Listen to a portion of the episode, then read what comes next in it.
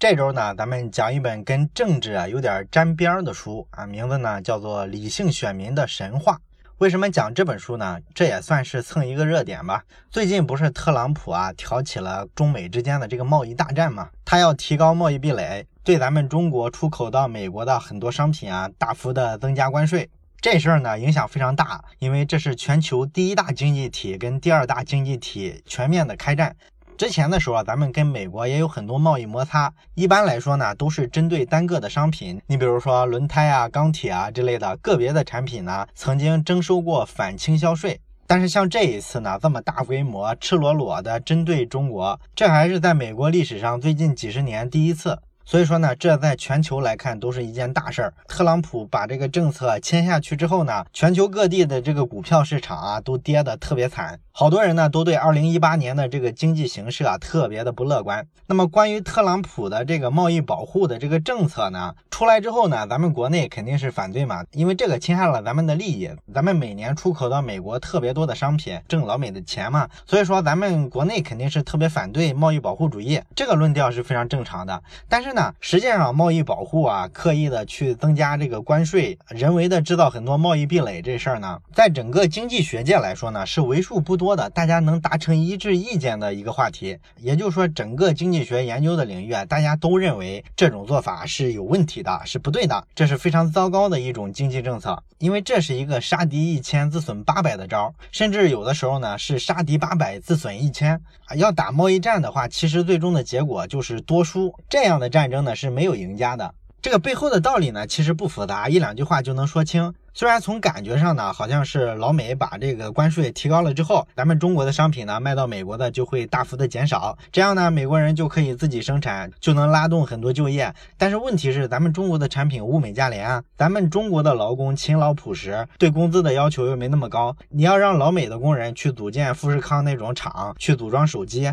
那成本高了去了，对不对？还动不动搞些什么工会，跟这个资本家对着干，要求提工资，要求每天工作不加班。这个生产成本是极高的，所以说，如果美国把这些产品啊都要自己去生产，是能创造就业，但是它整个社会消费品的价格也会大幅往上提，最终呢也占不到什么便宜。所以说，贸易保护主义呢，在主流的经济学家眼里，不管是哪一派的经济学家，基本上都是特别反对的。在这个背景底下，就出来一个非常有意思的一个话题了，也就是《理性选民的神话》这本书，它讨论的一个非常核心的议题：为什么这种民主选举的政治体制底下会出来一些类似特朗普这种错误的经济政策？换句话说呢，这本书研究的就是民主政治啊，它在经济政策上失灵的地方到底是什么原因造成的？那么这本书的作者呢，叫做布莱恩·卡普兰，他是美国乔治梅森大学的经济系的教授。我跟这本书呢还是比较有渊源的，我大概在十年前就买了这本书，但是这本书我一直没看。我直到前几年的时候整理我那些存书的时候啊，发现了这本书，拿出来翻了一下，哎，发现还挺有意思的，这才郑重的读了一下这本书。那么咱们今天呢，就先讲一下这本书的第一部分。第一部分的关键词呢，叫做无知。也就是说呢，这一期咱们要研究一下，在西方的这种民主政治体制之下，大众化的选民啊，他这个知识素养到底处于一个什么样的水平？咱们知道，民主选举这个制度呢，它的本质就是说，大家投票做一个决定，选出来一个国家领导人，然后由他来帮助大家治理这个国家。但是呢，这个办法其实它本质并不是选人，其实是选政策，或者说叫选治理国家的这个方向啊、方法啊这些东西。因为咱们看这个选举的时候啊，这个候选人呢，一般他为了拉票呢，他都会有公开的演讲，他会承诺说自己上台之后啊，会做哪些哪些政策，会着重的关心什么妇女的权益啊，还是说少数民族的权益啊，然后要不要参与国际事务，怎么参与，要不要打击恐怖主义，要不要提高这个最低工资标准等等等等，他都有一个。个非常具体的一个施政的纲要，那老百姓呢，名义上看是选了一个领导人，但是本质来说呢，他其实选的是这个人背后的各种各样的承诺，他要做什么样的政策。所以理论上来说呢，民主选举这个政治形式呢，它就是一个好多人共同治理国家的一套机制。那这种方式跟之前人类社会的主流的政治方式，也就是专制这种方式比，它有什么优势呢？以前的方式主要是由一个皇帝他来治理一个国家，那民主选举相比皇帝治理国家，它的优势呢，就是说他能听更多人的意见嘛，不太容易偏听偏信。因为皇上一个人治理国家，就可能造成专断独权，他个人的偏好可能就决定了他治理国家的经济政策。但是咱们知道，任何一个个人，他不可能是全知全能的，对不对？他总有些知识盲点。所以说呢，大家就比较相信，如果让大家投票的方式，用集体的智慧来决定国家的政策方向，应该比相信一个所谓的雄才大略的皇帝犯错的概率要低得多。这是咱们普通人相信民主的一个基本的思考，对不对？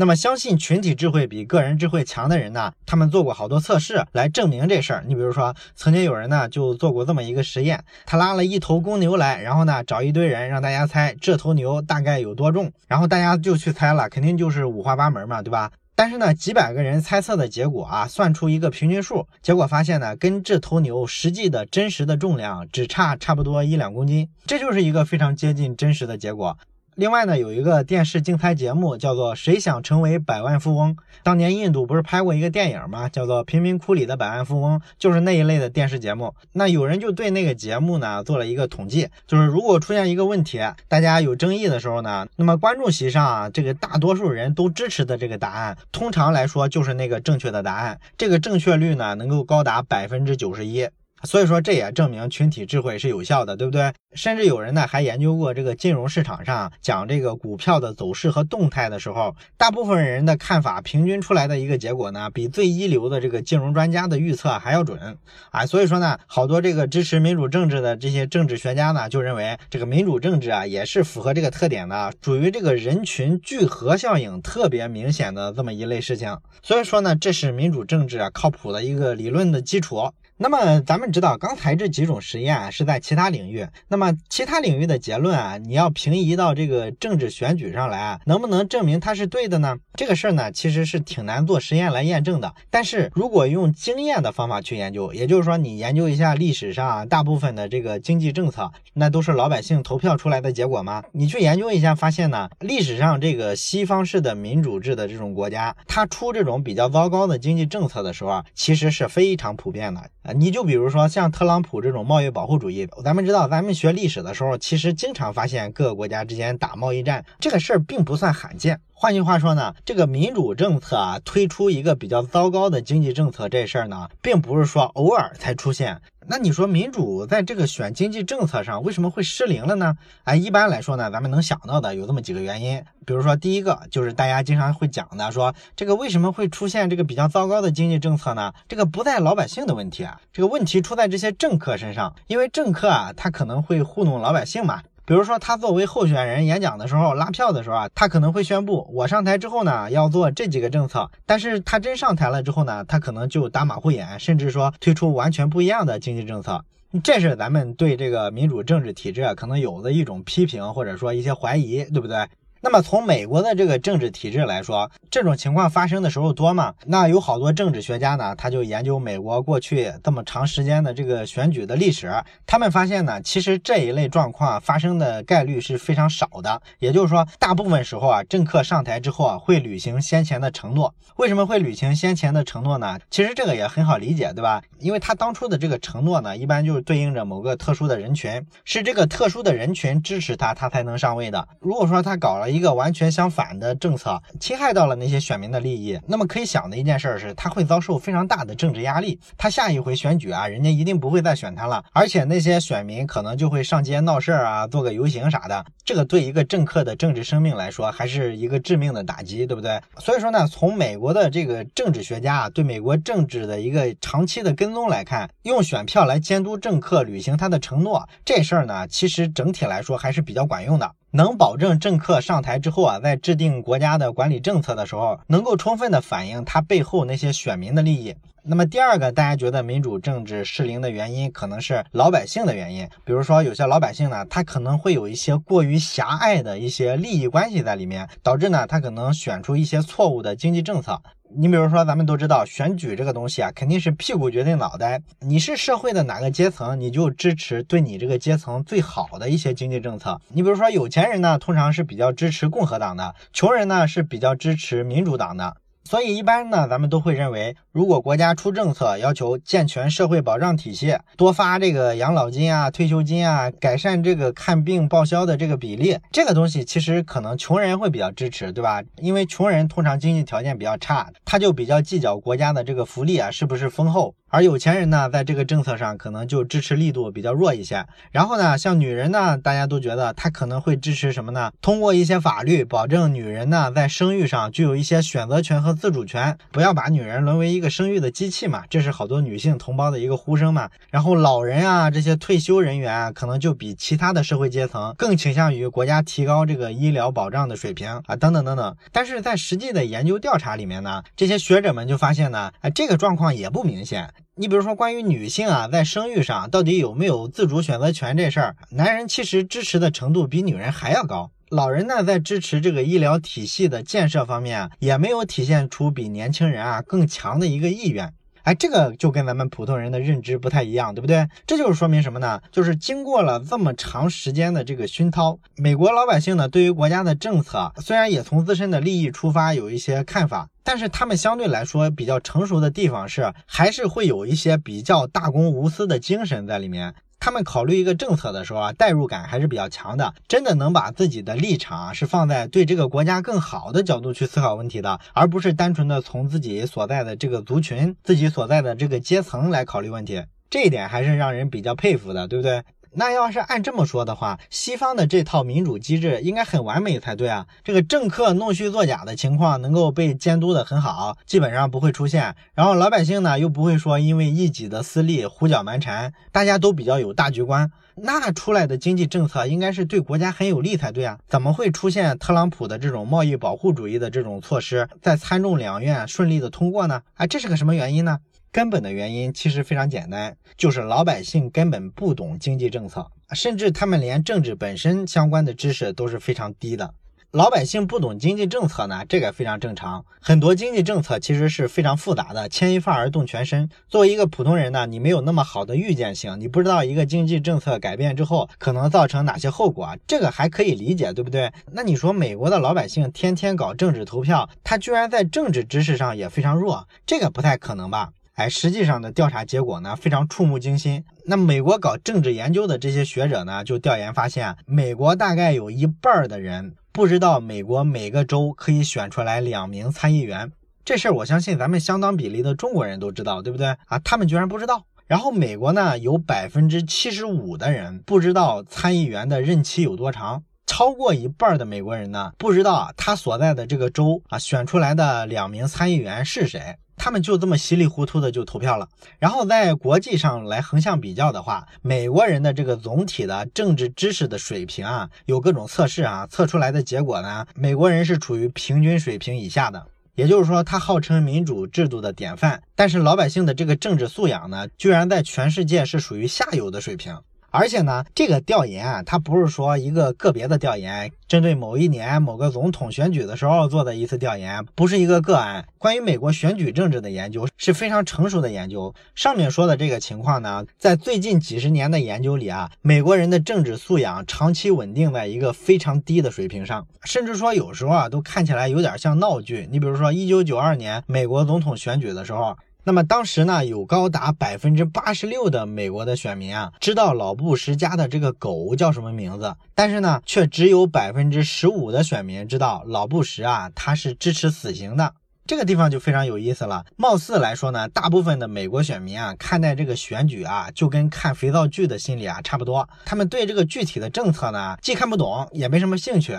他就是图个热闹，大家八卦一下。所以说我有几个朋友啊，当时在美国留学完了之后，近距离的观摩了一下他们这个大选之后呢，回来呢就跟我大吐苦水，说什么民主政治啊，太失望了，跟我们想象的完全不是一回事儿。美国人对这个事儿啊，既不热衷也不理性，完全没有咱们微博上那些公知讲的那样说这个美国老百姓啊参政议政热情高涨，人家当家做主，掌握自己的命运，似乎看不到美国老百姓身上有这种非常积极的作为。真正的原因呢，就是老百姓并不懂政策，他们甚至都没有兴趣去了解政策。所以说呢，在这种政治环境下，你说你让这个普通的选民他去决定国家的这个政策，他可不是老是会出昏招嘛？他就经常能通过像贸易保护这种政策。你像最近要出贸易保护政策的时候，好多美国的经济学家不也在网上做各种各样的政策的普及吗？大家反复的强调啊，你这个贸易保护啊，最终也会伤害到美国自己的消费者啊，这事儿不划算。甚至有人还把这个一九二九年到一九三三年，当时不是发生了大萧条吗？当时美国也推出了贸易保护政策，但是经济学家呢对当时的这个经济数据啊做一个梳理，却发现呢，当时这个贸易保护政策呢完全没有缓解金融危机，反而说呢大大加剧了大萧条的这个深度和范围。但是呢，问题就在于这些政策呢，经济学家看得懂，但是经济学家不制定政策，具体的政策呢是政客制定出来的。刚才咱们讲了，民主制度非常有效，这些政客呢一定会忠实的把他代表的这个阶层的选民的利益啊给他维护好，他一定要讨好选民。所以说，选民支持什么政策，他就会去推动什么政策上国会。那贸易保护主义这套政策能出来，这就是美国老百姓啊用脚投票的一个结果。就是老百姓看到美国人失业率这么高，很自然的就去责怪中国人，中国人把这个就业机会都抢走了，所以要制裁他们啊，他都是这么想问题的。政客呢，只不过是把这种情绪啊给他表现成了国家的政策而已。那最终的结果呢，就非常糟糕了。选民呢，对于经济政策啊，对于政治知识啊，完全是无知的。那么这些呢，又造成了坏政策的出台，坏政策呢，最终又伤害了这些选民本身的利益。所以这就陷入了一个怪圈，就是民主选举这套机制呢，非常的有效，但是它越有效呢，它选出来糟糕的经济政策的概率就越高啊，这成了一个死循环。当然了，这个结论呢，其实挺有冲击力的。好多人可能觉得情感上难以接受，因为毕竟来说，民主是一种参政议政的方式嘛，它至少看起来是很公平的。我们每一个普通人呢，好像都有了权利来管理我们共同的国家，这是一个政治正确的事情。你要是来说它不好啊，好像就是在攻击民主制度。但是这里的真正问题就是，给了你参政议政的权利，你有没有能力把这个权利履行好呢？是不是有些能力应该是属于少数的精英人群才有的，应该是让他们来治理国家呢？当然这么说也很危险，因为一定会被人扣帽子，说呢你什么意思啊？就是说大家素质不高，不配有民主呗？甚至有些人会说王侯将相宁有种乎？其实这个结论呢，虽然在现在这个社会呢，听上去有点逆历史潮流，有点退步。可是从人类历史的发展的长河来看，精英阶层呢，一直是把控社会主要资源的一个群体，他们一直运行着整个权力体系，在全社会层面呢分配资源，古往今来都是如此。咱们之前呢，在讲巨富啊，或者是爆款那些书的时候，咱们都谈过一个概念，叫做密律分布啊。说的通俗一点，就是二八法则。你会发现呢，不管是在财富啊，在知识啊等等吧，各种各样的领域啊，都是符合这个密律分布的。真正能够在挣钱这件事上，或者说在学习知识这件事上，达到一个非常专业的水平，往往是非常少的一小撮人。国家的一项经济政策，这事儿太复杂，里边呢盘根错节，需要储备的相关知识太多。一个普通人没有经过专业的训练，你把这个国家经济政策的制定权放给他。你为什么会有这种自信，觉得他能把这个政策制定好？肯定是没有这个道理嘛，对吧？啊，人数的多少从来都不是是不是接近真理的一个判断标准，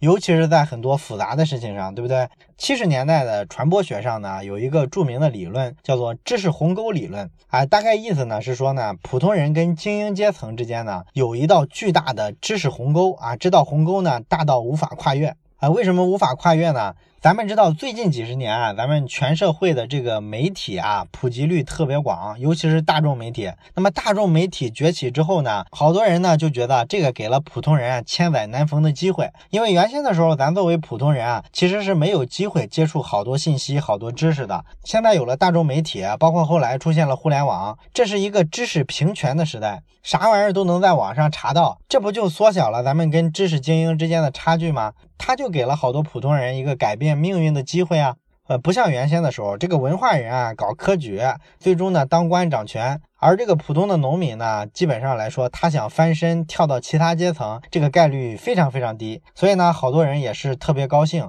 拥抱现在的这种变化。但是这个知识沟的理论呢，他就认为啊，其实不会是这样。因为你认为大众传媒会缩小普通人跟知识精英之间的差距，这个看法你是假定这些知识精英是静止的，然后普通人呢利用大众传媒的优势迅速的赶上。但是这种假设是不存在的，因为知识精英会比普普通人更擅长使用大众传媒，而且呢，人家知识储备上本来就比你多，他见多识广了之后，对这个新事物啊、新知识啊，他的这个理解能力、掌握速度自然都会快。而且他原先就是知识精英，那么他就有一个知识精英的圈子。这个圈子里啊，相对来说交流一些比较高质量的信息、高质量的知识，跟普通人对比的话，优势也是巨大的。所以说，这个大众传媒啊、互联网的普及，确实对全民的这个知识普及都有好处。但是，它对知识精英肯定是更友好的。所以说呢，这个知识鸿沟在普通人跟知识精英之间会拉得更大。这个道理呢，其实我就比较有体会。你比如说，咱们好多朋友啊，老是问我说：“老马，你怎么读书读得那么快啊？有什么诀窍吗？”其实你读的越多，它不就越快吗？你在读一本新书的时候，这本新书里面啊，它一些案例啊，一些理论啊，对你来说，你之前都听过，都知道。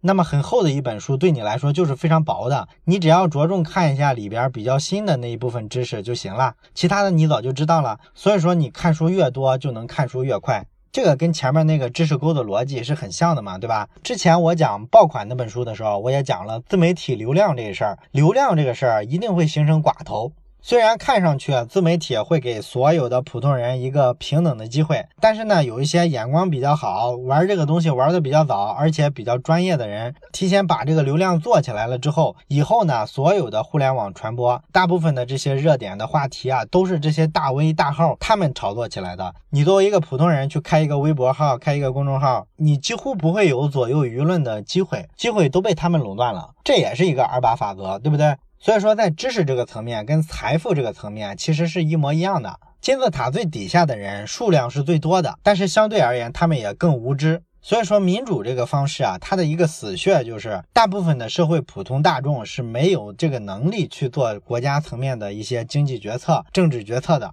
为什么民主政治制度老是会推出一些错误的经济政策？这就是一个比较根儿上的原因。当然了，这个民主制国家，人家也不是吃素的，他们呢也会有各种机制去矫正。你比如说像美国，它不是说四亿人啊，就是四亿张选票，大家在那儿大混战，选出一个总统来拉倒，它还是一个代议制的政府。每个州呢选出议员来，由这些精英化的议员来代表整个州的大部分的普通老百姓，由他们来做决定。这个方式呢，一定程度上来说，能保证这个决策的人群啊是一些精英。啊，相对来说呢，犯那么低级错误的概率会降低了。但是从根上来说，也没法解决这个问题，因为咱们前面讲了，美国的问题是它的民主政治制度太有效了，政客被选民的选票约束的很好，这就导致呢，最终呢，他还是要反映这些底层老百姓的民意。一反映民意呢，最终的结果就是制定一些错误的经济政策，对大家不利，最终呢，可能会伤害到大部分人。这就是咱们今天讲的选民是无知的这个道理。